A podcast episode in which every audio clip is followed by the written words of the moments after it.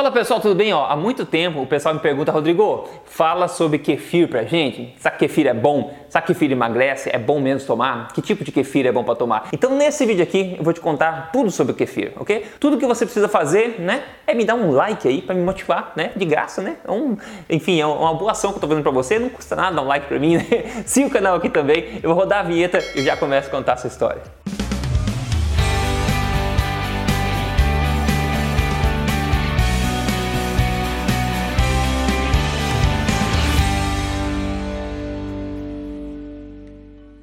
Vamos lá, pessoal. Meu nome é Rodrigo Polesso, sou especialista em ciência nutricional, ou seja, eu passo meus dias aí focado com meu nariz na literatura científica melhor disponível no mundo e venho aqui te contar depois de forma clara as verdades sobre estilo de vida saudável, saúde, emagrecimento, tudo na lata mesmo, sem papas da língua. E como falei, baseado em evidência, eu sou autor também do livro best-seller. Este não é mais um livro de dieta que você encontra nas principais livrarias do Brasil, ok? Pessoal, o assunto aqui hoje é um só, é kefir, tá? Kefir para quem não conhece, né, é uma bebida fermentada que é basicamente ela é fermentada com esses grãos de kefir que a gente chama, que é a cultura, né? E esses grãos de kefir basicamente é uma cultura de bactérias aí de ácido lático, como o lactobacillus, na verdade. Tem também outros tipos de, de bactérias, tem algumas leveduras dentro. E basicamente esses grãozinhos são formados de polissacarídeos, de lipídios e alguns aminoácidos. Então esses grãozinhos parecem como fosse com uma, uma couve-flor moída, basicamente, que é o grãozinho, é a semente do kefir, digamos assim. E essas culturas, elas se alimentam do leite que vai fermentar, né? Então elas quebram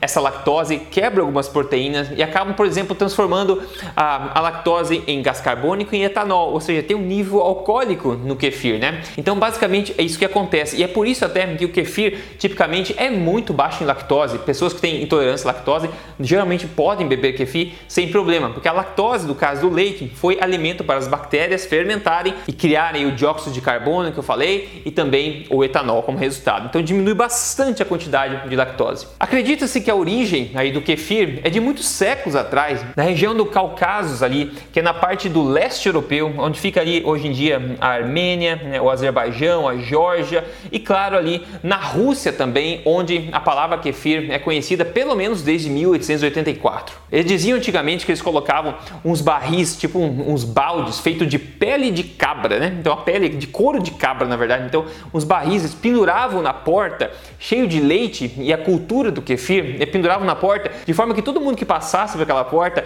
esbarrasse naquele pó, naquele balde lá e daí desse uma mexida no kefir e nos grãos para continuar fermentando de forma correta. Olha só que coisa prática, não é verdade? E se a gente pensar Fermentação é uma coisa que a humanidade descobriu há muito tempo atrás, é uma forma muito engenhosa da gente conseguir estender né, a vida útil de alimentos extremamente nutritivos numa era onde não existia modos de, de você é, segurar as coisas, né, como geladeira, freezer, não tinha na época. Então a fermentação prolonga muito a vida útil de um alimento e às vezes deixa ele até um pouco mais nutritivo. Então no caso do leite, né, criar iogurte, criar kefir, é uma forma de você, digamos, estender um pouco a vida desse leite.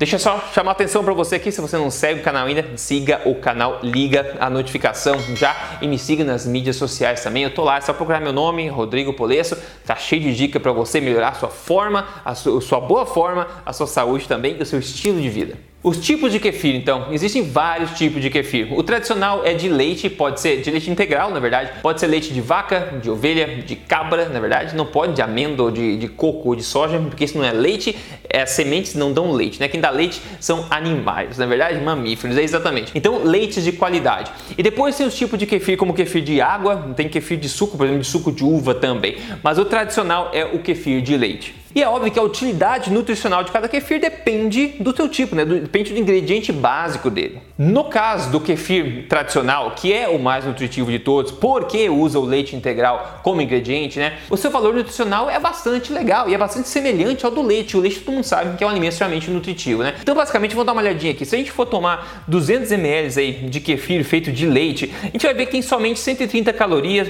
onde a maior parte das calorias, 47% são de gorduras, né?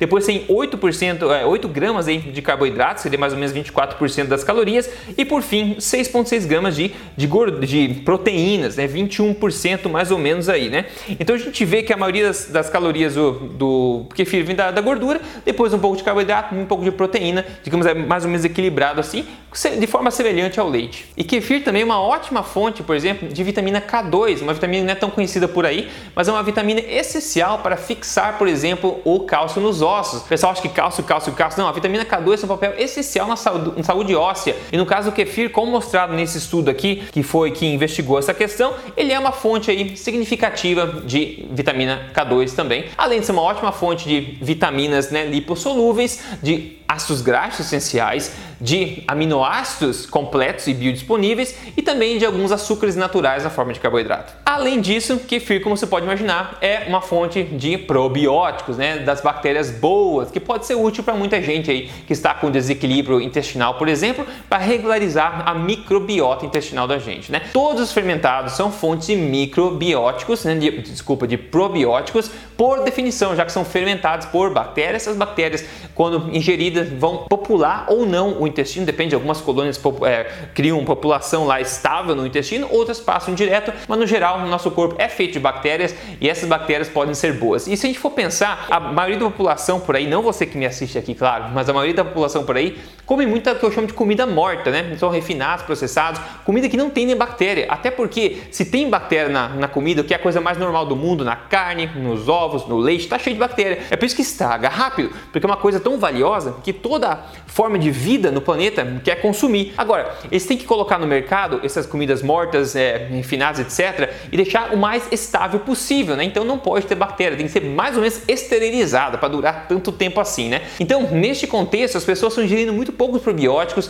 comidas frescas, etc. Então, nesse caso, probióticos podem ser sempre uma boa, pode, podem ser, não sempre, pode ser uma boa ideia para essas pessoas. Nem todo mundo se beneficia de probióticos, mas se você for incluir probióticos na sua dieta, que seja de coisas fermentadas naturalmente, como o sauerkraut, né, que é o chucrute, como o kefir, como o iogurte de qualidade, como um picles feito naturalmente, etc. Agora, sabe o que kefir emagrece? Bom, o kefir, falando assim, hormonalmente, metabolicamente falando, é uma bebida, como eu falei, com um bom valor nutricional, só com baixa densidade é, nutricional, digamos, e com alto volume, baixa densidade nutricional e baixa caloria. Ou seja, não, você não vai conseguir se alimentar só de kefir porque tem que ter que beber muito, né? Então, na verdade, se a gente for consumir, por exemplo, kefir no teu dia a dia e você está emagrecendo, eu particularmente não vejo que vai ter significativa, é, um impacto significativo negativo nenhum. É uma bebida saudável, é uma bebida natural, tradicional com ingredientes simples, né? É o leite basicamente fermentado. Então eu basicamente não vejo problema com isso nenhum.